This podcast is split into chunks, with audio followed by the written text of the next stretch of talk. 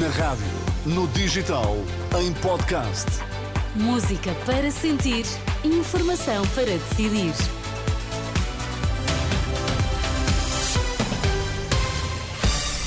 Começa agora o Jornal das 10, mas antes as notícias em destaque. Marcelo Rebelo de Sousa sugere a criação de uma comissão estatal para investigar abusos na Igreja. André Ventura promete soluções de governo para o país e uma postura diferente por parte do partido que lidera.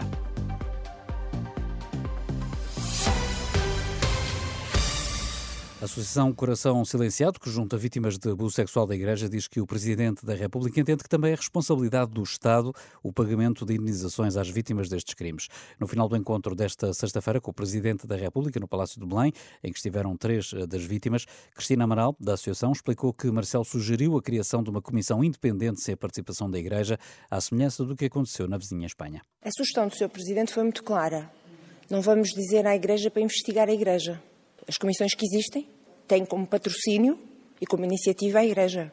E o que nós vínhamos aqui de sugerir era exatamente isso, mas felizmente o Sr. Presidente teve muita uh, empatia pela nossa causa e as, as primeiras palavras foram dele.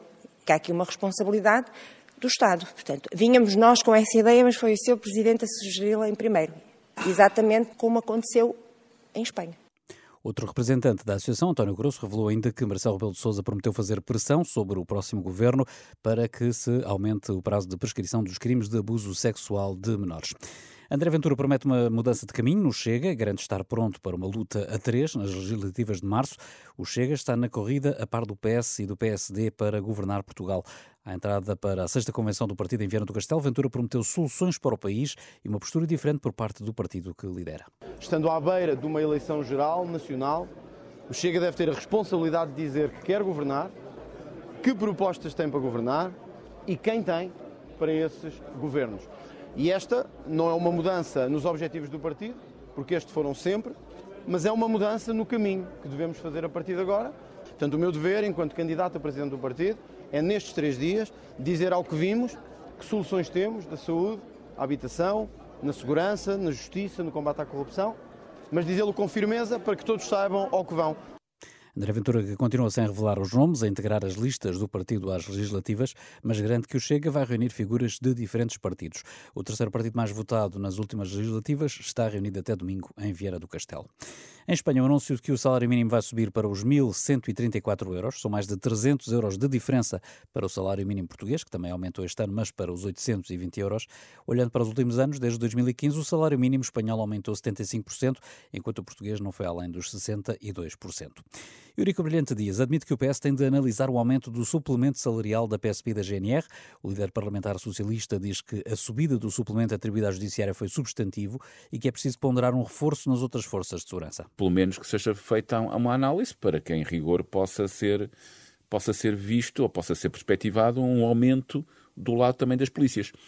Sempre com a ponderação inerente a que nós temos que continuar a ter contas certas e que os aumentos dos funcionários públicos em geral eh, são o objetivo de política, mas que esses aumentos têm que ser sustentáveis. Por seu lado, o líder parlamentar do PSD, Joaquim Miranda Sarmento, questiona os critérios da subida no suplemento da PJ, admitindo que é uma decisão difícil a equiparação entre as várias forças de segurança. Eu não posso adiantar aquilo que será o programa eleitoral do PSD. Uh, não é uma medida fácil pelo, pelos valores que eu já apontei, 320 milhões de euros ou 550 milhões consoante aquilo que fosse a decisão, é um montante orçamental muito expressivo, mas há que sentar com as estruturas que representam os agentes uh, da autoridade e procurar caminhos Certos do programa São Bento à Sexta da Renascença, para ouvir na íntegra depois das 11 da noite. Já esta sexta-feira, o Ministro da Administração Interna veio dizer que neste momento não há condições para dar resposta a muitas das questões levantadas pelos polícias. O Hospital Amadora Sintra acionou o plano de contingência numa tentativa de dar resposta ao acréscimo de doentes com infecções respiratórias que precisem de internamento. Com um total de 804 camas, o Hospital Fernando Fonseca reafetou 36 camas à coordenação dos serviços de medicina interna, pneumologia e infecciologia e contratualizou ainda 25 camas no setor privado. E a vacinação sazonal gratuita contra a Covid vai ser alargada à população entre os 18 e os 59 anos e a vacinação gratuita sem necessidade de receita médica contra a gripe ao grupo etário dos 50 aos 59 anos. A atualização foi anunciada há minutos pela Direção-Geral de Saúde e tem feito a partir de segunda-feira.